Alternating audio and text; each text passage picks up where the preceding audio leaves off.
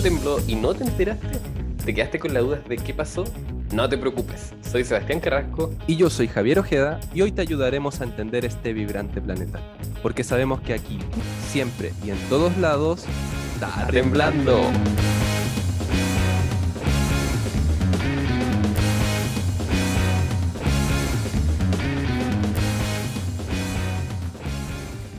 Hola a todos y todas, estamos de vuelta ya luego de un breve o más bien largo descanso de nuestro podcast. Yo soy Sebastián Carrasco y estamos de vuelta en Está Temblando con Javier Ojeda. Javier, ¿cómo estás? Hola Seba, muy bien, ¿cómo estás tú? Aquí un poco sorprendido por este septiembre, pero bien, un poco de frío también.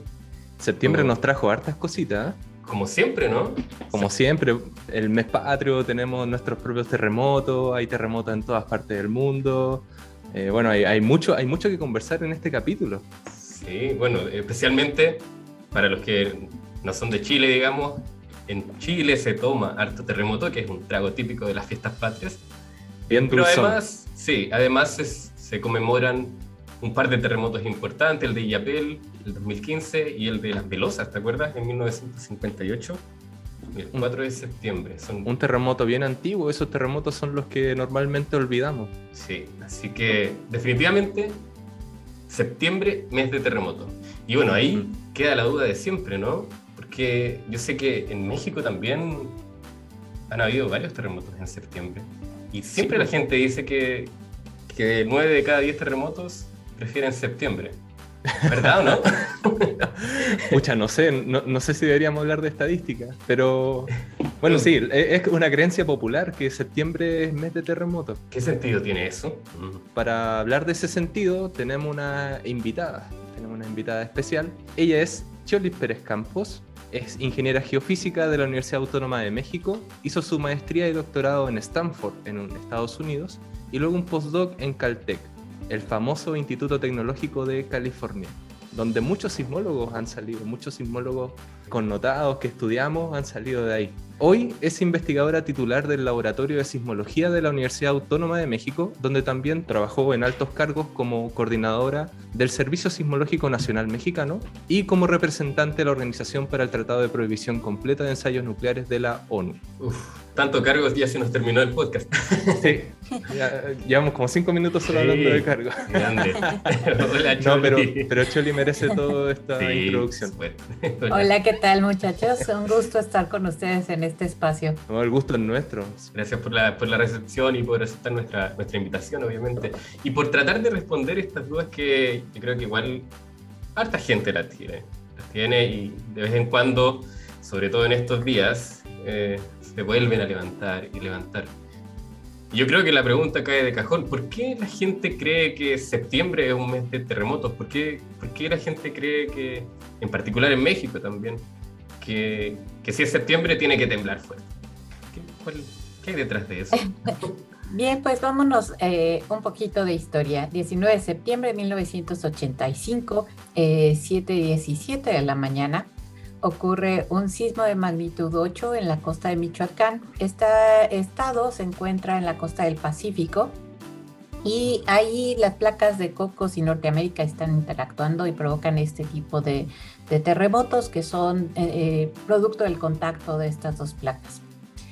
Y bueno, es un sismo tan grande que eh, pues he sentido ampliamente en todo México, bueno, no todo, pero sí centro-sur de México. y causa, sí, causa gran daño en la zona epicentral, pero sobre todo causa muchísima destrucción en Ciudad de México. Es el sismo que más daño ha, provocado en la ciudad, un gran número de, personas fallecidas. Eh, las cifras oficiales hablaban de 10 mil pero las cifras estimadas pues van mucho más allá de ese, ese número. Y bueno, eh, eh, es, una herida en la ciudad, de la población de, la capital mexicana y es donde se centra toda la atención. Y casualmente, 32 años después, un 19 de septiembre de 2017, tenemos otro sismo que pega a Ciudad de México. Y curiosamente también pasa unos días después, 12 días después del el sismo eh, que hemos registrado en México como el más grande. Eh, no es el más grande que ha ocurrido, pero sí el más grande del cual se tiene registro. Ese sismo del 7 de septiembre ocurrió en el Golfo de Tehuantepec, que es la zona donde tiene una hendidura la costa del Pacífico. Y ahí ese, sismo fue de diferente naturaleza, fue un sismo intraplaca que ocurrió dentro de la placa de Cocos y resultado de los esfuerzos de esa misma placa. No es un sismo de interacción entre placas. Y es tan grande que ese sí se sintió en casi todo México. Y en ese caso los daños se concentraron en, la costa de Oaxaca, Chiapas, pero sí hubo daños también en, algunas partes del centro de México.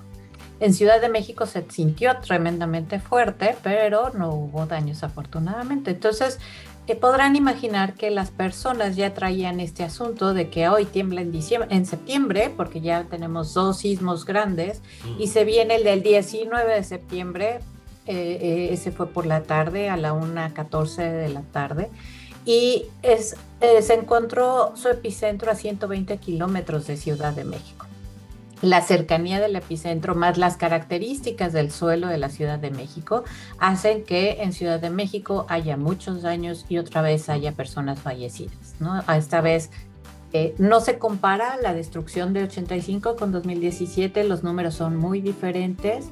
En esta ocasión solamente fueron 276 personas, digo solamente, pero es muy significativo, ¿no? Cualquier pérdida humana es importante e inclusive pues también cualquier pérdida eh, económica, porque hay gente que pierde su patrimonio completo, ¿no? en estas situaciones.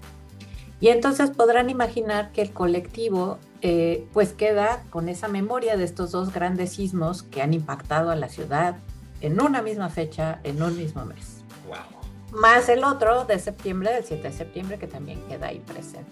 Entonces, eh, pues más que el, que los sismos ocurran predominantemente en septiembre, es más bien este colectivo de eh, ver que nos ha afectado a estas generaciones recientes, esos dos sismos importantes en Ciudad de México, para Ciudad de México, en septiembre. Y luego llegamos a 2022 y... El día de la reunión de pauta. sí, y bueno... Quiero hacer un paréntesis, quiero hacer un paréntesis, porque esto, este programa lo veníamos preparando hace un tiempo con Javier y estábamos en reunión de pauta el día 19 de septiembre del 2022, cuando ocurrió un terremoto en México. Y no lo podíamos creer, realmente. Y precisamente el tema era hablar de por qué ocurren terremotos en septiembre.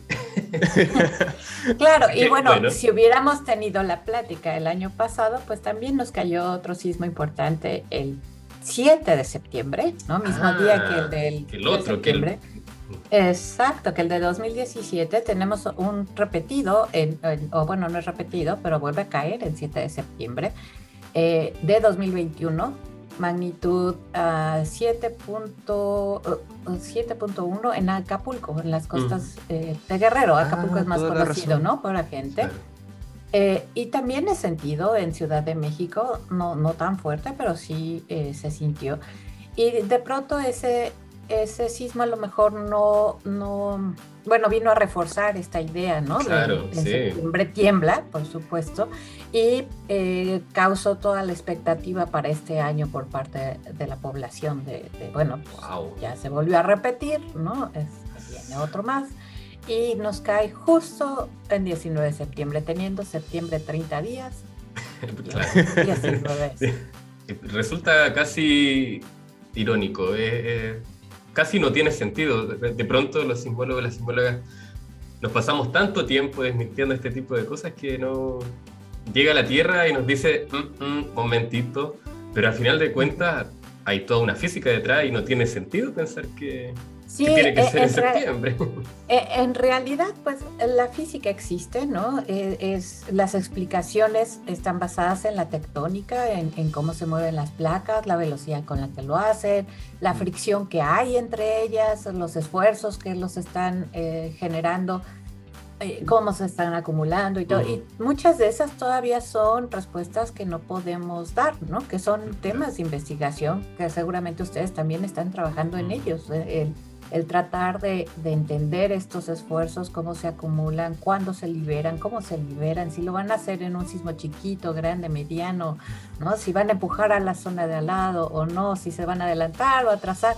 Todos estos son temas de investigación actuales y que seguirán por muchos años eh, sin darnos eh. todas las respuestas que necesitamos, ¿no?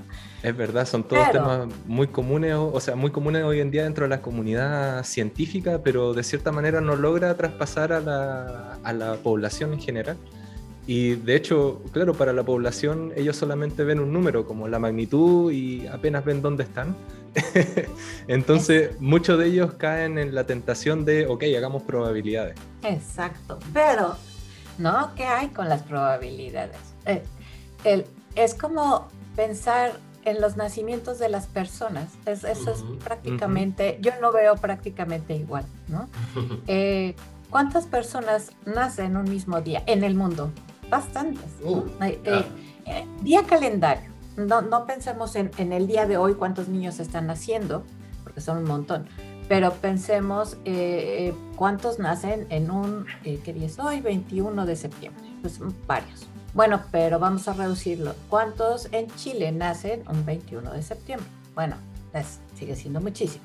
Bueno, ¿cuántos en mi universidad nacen el 21 de septiembre? Siguen siendo muchísimos. Bueno, ¿cuántos en mi salón nacen el 21 de septiembre. Ya no son tantos, Ya, ya son menos. Pero no quiere decir que eh, nunca me vaya a encontrar a nadie que haya nacido el mismo día que yo. Eventualmente eh, me encontraré uno. Digo, el mi ejemplo es, yo nací 28 de noviembre y pasé 24 años sin conocer a nadie que hubiera nacido el 28 de noviembre. ¿no? Entonces me sentía única, eh, de pronto llego a, estoy en el posgrado y me encuentro con un amigo argentino que había nacido 28 de noviembre. ¿Qué tal? Ya tengo uno primera. Ya tenés con alguien con quien celebrar ahí el, cumpleaños Exacto. Y luego llego a Caltech a mi postdoc y también una estudiante 28 de noviembre. Entonces ya tengo tres, ¿no? Ahí ya la fiesta eh, se arma. Exacto. Y bueno, ahorita ha pasado un tiempo que no he conocido a nadie más de 28 de noviembre, pero eventualmente empezaré a conocer otra vez a varias personas en, que nacieron 28 de noviembre. Entonces realmente la, Tierra no sabe. La, la, probabilidad está ahí y la Tierra no sabe y el problema es que nosotros tenemos marcado el tiempo eh, bien bloqueado, ¿no? En, en años, meses, días la Tierra no sabe eh, el, manto, el manto que es el que rige el movimiento de las placas. Ese sí no sabe de, de, días, de fin de semanas, nada. no, no, no, da descanso, feriados. Exacto, vacaciones tampoco se toma. ¿no? Piensa tú en el servicio sismológico en México, seguro, ¿no? Día y noche, ¿no? sí. ahora también eh, toca darnos cuenta que nuestro catálogo son muy cortos, ¿no? En, mm, Chile y en México los primeros sismógrafos fueron instalados a finales del siglo XIX. Entonces es realmente cuando se inicia esta, este registro de los sismos en términos de su localización, su magnitud y la fecha calendario y hora en la que ocurren. Pero antes de eso no tenemos registros tan puntuales los sismos han ocurrido pues siempre, ¿no? Desde que la, Tierra tiene placas moviéndose. Millones de años, claro. Exacto. Y pues la Tierra se mueve en tiempos geológicos, no en tiempos humanos. Ella no tiene, no sabemos si la Tierra tiene su propio calendario, así como hay el juliano, el gregoriano y todos esos calendarios pues quizás la Tierra tenga su propio calendario geológico y no sabemos eh, para ella si cayó en un mismo día calendario Tierra o no ha pasado ni un año equivalente para ella, ¿no? De hecho, eso te quería comentar, Choli, respecto a los calendarios, porque em, el día después del terremoto del 19 de septiembre, Fundación Geonautas publicó una infografía bastante interesante donde menciona precisamente eso, ¿Qué pasa si utilizamos un calendario maya, un calendario chino gregoriano? A lo mejor el 19 de septiembre ya no va a caer más. Exactamente, puede, ser, puede, ser, otra fecha. Y de hecho también destacaban que este, este problema del cumpleaños, ¿no es cierto? En realidad también se, da, se ha dado muchas veces, o sea, ya han habido repeticiones de por importantes que han ocurrido la misma fecha. Entonces... Mira, eh, por ejemplo, en México hay un, uno, un par de magnitud 7.6 los dos. Sí. Pero uno ocurrió en Guerrero y otro ocurrió en Michoacán. Uno ocurrió 15 de abril de 1907 y otro 15 de abril de 1941. ¿Y quién se acuerda de estos dos? Nadie. Pobrecitos. Sí. Nadie lo celebra. Y, si cae el próximo año o dentro de tantos años otro sismo de, eh, magnitud arriba de 7 en 15 de, abril, ¿quién se va a acordar de que era un día de cumpleaños de sismos? ¿No? Es, es algo también que ocurre porque tenemos cierta memoria y también porque eh, son muy significativos esos dos sismos del 85 y del 17 por los daños que causan y el impacto que causan en, en Ciudad de México en particular. Sobre todo áreas eh, con una alta densidad poblacional, o sea, siempre Ciudad de México la capital para contextualizar un poco a, la gente en Chile. Y claro, mucha gente recordando tiene la, la memoria viva con, con, esos terremotos en comparación a estos que mencionaba de los años 1907 y de los años 40. Exactamente. Dentro de todo fue, fue hace poco, ¿no? Fue ¿Sí? el 85, fue hace algunos, algunos años, digamos. De hecho, ese terremoto igual tiene un hermano con Chile. El, mismo año ocurrió el 3 de ah, marzo del 85 en Valparaíso, que precisamente también afecta a uno de los lugares eh, más densos de nuestro propio país. Claro, Santiago también. Claro. Exacto. Bueno, pero no hay preferencia, digamos, ya concordemos que no hay preferencia por los meses, ¿no? Ni por los meses, ni por los días, ni por, los la días. temporada del año, ¿no? Ni, Nada de eso. Ni por la hora del día tampoco. ¿Y por la luna? Tampoco. No. perfecto. Sí, este, eh, hay mucha investigación al respecto, porque luego es fácil contestar no, ¿verdad? Pero eh, que la gente sepa que sí hay gente trabajando en, en el tema y buscando, y se han hecho varios estudios bastante rigurosos en buscar la correlación eh, entre las fases lunares y el comportamiento eh, de mareas con la ocurrencia de, sismos. Y hay estudios interesantes que dicen que sí hay una correlación, pero no con los terremotos, con los sismos grandes, los, estos de contacto entre placas. Hay con otro tipo de actividad que también se da en el contacto de placas, pero que no son estos sismos grandes. Entonces la respuesta para estos sismos eh, de magnitudes significativas es no, no hay esa correlación con, con la luna. Sí, es bastante interesante eso, porque claro, la gente normalmente piensa que somos parte de ciclos. Entonces, ¿por qué los terremotos no van a estar en ciclo? Y bueno, de hecho, en, en, en la terremotología, digamos, existe un concepto llamado el ciclo sísmico, pero la gente piensa que el ciclo sísmico se llama ciclo, entonces tiene que ser recurrente. Entonces, ¿qué, hay de cierto en esto, Choli, de, esta recurrencia de sismos? Bueno, pues cuando uno ve la teoría del ciclo sísmico, sí se le antoja que haya esa recurrencia. Sin embargo, el problema es que eso podríamos pensarlo quizás con los sismos pequeños, pero con los sismos grandes, en realidad no conocemos el ciclo. ¿Y por qué no lo conocemos? Porque nuestro catálogo, que decíamos que es tan pequeño, tan cortito, de solo 120 y tantitos años, pues tenemos quizás una muestra de ese ciclo. No tenemos el ciclo completo. Y no sabemos en qué fase del ciclo estamos en muchos de estos grandes sismos. Por ejemplo, el de Valdivia, de, de 1960. Claro, en Chile. Eh, el más grande que se ha registrado en el mundo, pero ¿cuál es su ciclo? ¿No? El, eh, eh, no lo sabemos, no sabemos. Sepa moya, sepa moya, dijera en buen chileno. no, no, sabemos si es a 100 años, 300 años, 1000 años, ¿no? Y hay muchos estudios y muchas simulaciones para tratar de entender cómo rompe el área de contacto entre las placas Nazca, Sudamérica en esa zona, pero no tenemos todavía la respuesta para saber cuál es el ciclo completo de ese, de ese sismo en particular. ¿no? Y en esa zona podemos tener otros sismos, podemos tener de magnitud 7, 8, pero no necesariamente es el ciclo completo de ese 9.5. Ahora también hay otra cosa. Se ha descubierto que en esa región de contacto ocurren muchos más fenómenos que solo los sismos como los conocemos, que ahora sabemos existen los sismos lentos, los tremores tectónicos, los ULF, los UBLF, ¿no? Todas estas cosas. Una que familia hemos enorme. Sí, que hemos descubierto gracias a las nuevas tecnologías, los GPS, que permitieron conocer la ocurrencia de estos sismos silenciosos.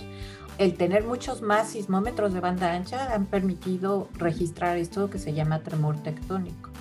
Y ha resultado que estos también son componentes de ese ciclo sísmico y que no conocíamos y no sabemos si eh, es más rápido, se mueve más rápido la placa de lo que pensábamos, se realiza este, con mayor facilidad o en realidad no y la bloquea y entonces va a tardar más tiempo. Entonces todas estas cosas son, son temas de investigación que son actuales, ¿no? Y que estamos aprendiendo día a día, pero ahí está lo complicado de estos ciclos. Quizás quizás sí los haya, aunque claro. con, con esa, ese rango eh, muy amplio de no podemos decir, son 10 años puntuales, pues ¿no? no, no, podemos decirlo, eh, y, o mil años puntuales. Eh, no, no, sabemos realmente cuánto tiempo implica estos ciclos porque no los conocemos por completo. Para variar nos faltan como el mal geofísico nos faltan muchos, muchos datos. Exacto, siempre, nos hacen falta datos. Hablando de, falta de datos, ¿qué pasa con las estaciones en, el, en México? Eh, escuchamos por ahí que hace algunos años están estancadas las estaciones en, el Ministerio de Hacienda, al parecer, hay un, no, han podido progresar. Sí. Ah, bueno, se tenía um, un plan el, Servicio Sismológico Nacional opera actualmente como 90 estaciones, más o menos unas cuantas, porque no tengo el número exacto en este momento. Mm, más o menos. Eh, pero eh, la gran mayoría de las estaciones están ubicadas en la zona eh, del Pacífico, por ser la zona de subducción, la zona más activa. Algunas en la, en la parte del Golfo de California, que también es una de las zonas más activas del país y otras cuantas en el centro. Inclusive 30 eh, de ellas están en la zona de Ciudad de México, ¿no? La capital en el centro. Eh, sin embargo, en la parte norte y en la parte de la península de Yucatán hay muy poquitas estaciones, de tal manera que hay mm. zonas donde eh, sismos moderados, pequeños, de magnitudes 4, por ejemplo, o menores, no se pueden registrar. Entonces se había diseñado un plan para instalar más estaciones en, esas zonas donde no se tenían suficientes y aumentar con eso la red un 30%. Ah, eh, y bueno, eh, iba avanzando el proyecto. Eh, sin embargo, bueno, vino un cambio de estrategia gubernamental y prioridades económicas y se detuvo esa parte ahorita lo que tengo entendido es que ya se, se, tienen nuevas em, regulaciones en cuanto a esos proyectos, porque era un proyecto de gobierno, y que ya una vez que el gobierno puso en orden esa nueva regulación, ahora sí eh, va a empezar a, fluir esa parte. Entonces esperemos que esto pronto, pronto se vuelva a mover y algunas de estas estaciones se puedan instalar. Vamos a cruzar los dedos. ¿Y cuántas se proyectan a, a tener? A incorporar a la red? Eh, si era el 30%, como unas 30 estaciones más. Unas 30 para llegar a 120, que debe ser como el número de Chile, ¿no, Sebastián? Sí, más o menos. De hecho, este, yo recuerdo haber visto el número de Chile y decir, no puede ser que México no tenga las mismas números de estaciones. Mejor ni, mejor ni miremos a Japón. Porque... No, exacto. o California, ¿no? bueno, también, si De hecho, de hecho, nos los vamos a invitar. Aquí vamos No, yo, eh, al contrario, jóvenes. Yo creo que es importante ver hacia arriba, ¿no? Sí, y, eh, y por eso cuando yo eh, hice este plan junto con la gente del servicio, lo que hice fue mirar a Chile voltear hacia allá, eh, asesorarme bastante con, con, el doctor Sergio Barrientos. Él, ha sido un, un gran colega, me, me, dio grandes consejos y entonces eso me ayudó bastante a, a, planear este, crecimiento para, para la red. ¿no? Sí, Chile, Chile ha servido como una referencia eh, de lo que de lo que funciona y de lo que se debe hacer. Qué bueno ver la, la hermandad México-chilena. Sí, de hecho tenemos buenos lazos. El, doctor Barrientos eh, fue eh, parte del, de un consejo consultor para el Servicio Sismológico Nacional, ¿no? para, para evaluarnos y ayudarnos a mejorar también. Ya, yo quería seguir con otra pregunta porque, claro, Choli nos mencionó que en la parte norte de México detectaban sismos, o sea, que no podían detectar sismos 4 y quizás la gente dice, ya, pero un 4, da lo mismo, que, que esa cuestión un 4 nosotros ni lo sentimos probablemente, no, no, no nos va a pasar nada por un 4. Pero es que ahí está el problema, porque Chole lo dejó entrever un poco mientras estaba hablando de estas recurrencias sísmicas, de lo importante que es estudiar estos nuevos fenómenos, como slow sleep event o terremotos lentos, y toda la familia de otros sismos pequeños. Y eso nos ayuda, por ejemplo, a entender un poco más de la física de lo que ocurre ahí abajo. Entonces, yo en Twitter, esta, esta fecha ya estoy hasteado de escuchar de probabilidades. muchas probabilidades, amigos ingenieros, eh, muy con las probabilidades, pero está bien. Eh, el asunto es tratar de entender la física de, de las fallas que hay ahí. Y yo sé que México tiene una diversidad tremenda de movimientos que, y que se han ido estudiando en las últimas décadas solamente, en muy poco tiempo. Entonces, Jolly, ¿qué nos puedes hablar de esta, de esta nueva, digamos, diría nueva sismología? Sí, es, es impresionante porque México tiene de todo. ¿no? Eh, eh, eh, a diferencia el año que le pidan. bien restringido en la zona de, de subducción y el punto triple en el sur.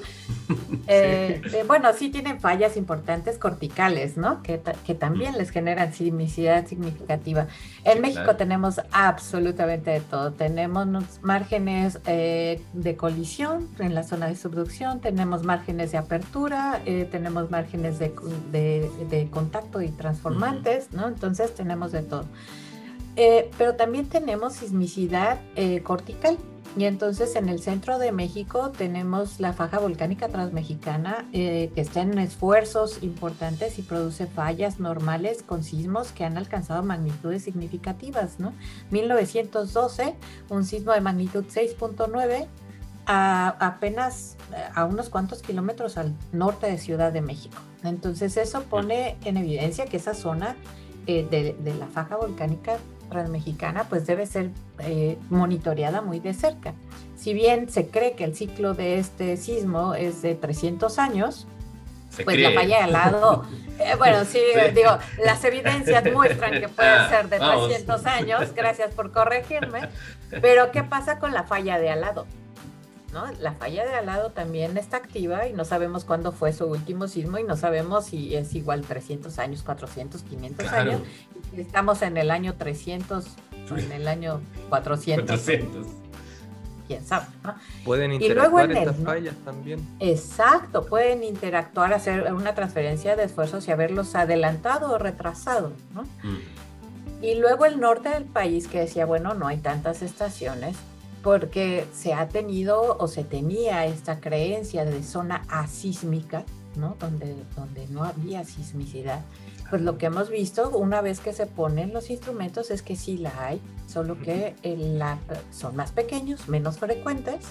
Y cuando empieza uno a revisar la sismicidad histórica, resulta que sí hay un sismo que se estima pudo alcanzar magnitudes arriba de 6.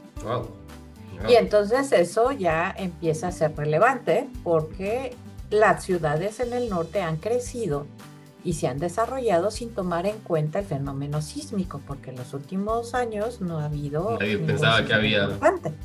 Exactamente. Y entonces, ¿para qué nos sirve monitorear estos sismos pequeñitos que la gente no siente en estas zonas en las que parece que no ocurre tanto sismo grande? Pues justamente para delimitar la existencia de esas fallas activas eh, y empezar a ver si realmente se están moviendo y eh, hacer también análisis de cómo se movería el suelo en caso de que ocurriera un sismo grande, ¿no? Eso es, eso es bien importante. Evaluar todos los escenarios en caso de... exacto, exacto. Esa es, es también la forma en la que los sismólogos damos elementos a la ingeniería para que se prepare y la gente haga bien sus construcciones, ¿no? Ese es como el caminito. Mm. Y bueno... La información vital para las normas sísmicas. Exactamente, exactamente. Pero pueden imaginarse estas ciudades en el norte que no tienen nada de norma sísmica porque, eh, porque pues pensaban que ahí no temblaba. Y, de pronto pongamos un, un sismo de magnitud 6 en un lugar que no está preparado sísmicamente, pues eso puede significar un riesgo. ¿no? Mm. Y bueno, eh, también Javier, lo, que mencionabas, pues todas las otras cosas que están ahí en México, bueno, pues ahí eh, se descubrieron los, los, sismos silenciosos o sismos lentos, como les llamó Javier, ¿no? Mm. Y esto gracias al, a, los, a la red de GPS que se tenía en Guerrero, se empezó a ver esta señal en los registros del GPS, como la placa eh, de Coco se metía por debajo de la de Norteamérica sin que hubiera un sismo correspondiente, ¿no? Entonces la diferencia entre un sismo regular o un sismo, como lo conocemos, y un sismo lento o un sismo silencioso, es que el que conocemos rompe y se desliza la placa en cuestión de segundos, liberando muchísima energía y provocando ondas sísmicas, mientras que el sismo silencioso lo hace, eh, provoca el movimiento despacito, despacito, despacito a lo largo de días o meses, ¿no? En el caso de México duran meses estos desplazamientos mm. y eso ayuda porque no se liberan ondas sísmicas y por lo tanto no lo sentimos. Claro. Pero que no lo sintamos no quiere decir que no ocurra, ¿no? Gracias a los instrumentos lo podemos medir y ahora saber que existe. Y es difícil porque igual sigue siendo liberación de energía, pero ¿cómo incorporamos eso a normas sísmicas? Todavía sigue siendo materia de estudio. Claro, por supuesto, porque además es diferente el efecto que van a tener en los edificios, ¿no? el, el, efecto del sismo normal es un efecto dinámico de unos cuantos segundos mientras que el del sismo silencioso puede ser un efecto de deformación en el suelo en el que están los edificios desplantados, ¿no? Entonces sí es bien diferente. Y cómo nos metemos después también en la ecuación de este ciclo sísmico que hablábamos. por supuesto. por, supuesto, porque al mover las fallas, pues también afectan eh, en transferencia de esfuerzos las zonas aledañas. ¿no? Claro, perturbando todo alrededor. Wow. Bueno, nos queda mucho, se nota que nos quedan muchas cosas por, por estudiar. Hay harto, hay harto trabajo. Pero yo creo que nos queda más o menos claro que, o no, Javier, que al final de septiembre no es que sea un mes preferente para los terremotos, ¿sí? ¿Para qué vamos a andar con cosas? Eh, quizás es otro mes. Percepción. Quizás es otro mes, pero nos falta estudiarlos, tal vez. Puede ser. sí. Bueno, Choli, queríamos agradecerte todo tu tiempo y, bueno, quizás dejarte eh, tiempito para unas palabras finales, si quieres compartir con nosotros un mensaje final para toda la audiencia, tal vez con mucho gusto. Bueno, pues eh, Chile y México comparten muchas cosas, eh, pero comparten la ocurrencia de sismos, sismos importantes, sismos eh, que nos han movido bastante a la sociedad y siempre son un recordatorio de que debemos estar preparados. Chile me parece un país bastante preparado, pero eh, siempre es bueno hacer una pausa y un análisis personal, ¿no? De, sobre todo como individuos, si, si como individuos estamos preparados.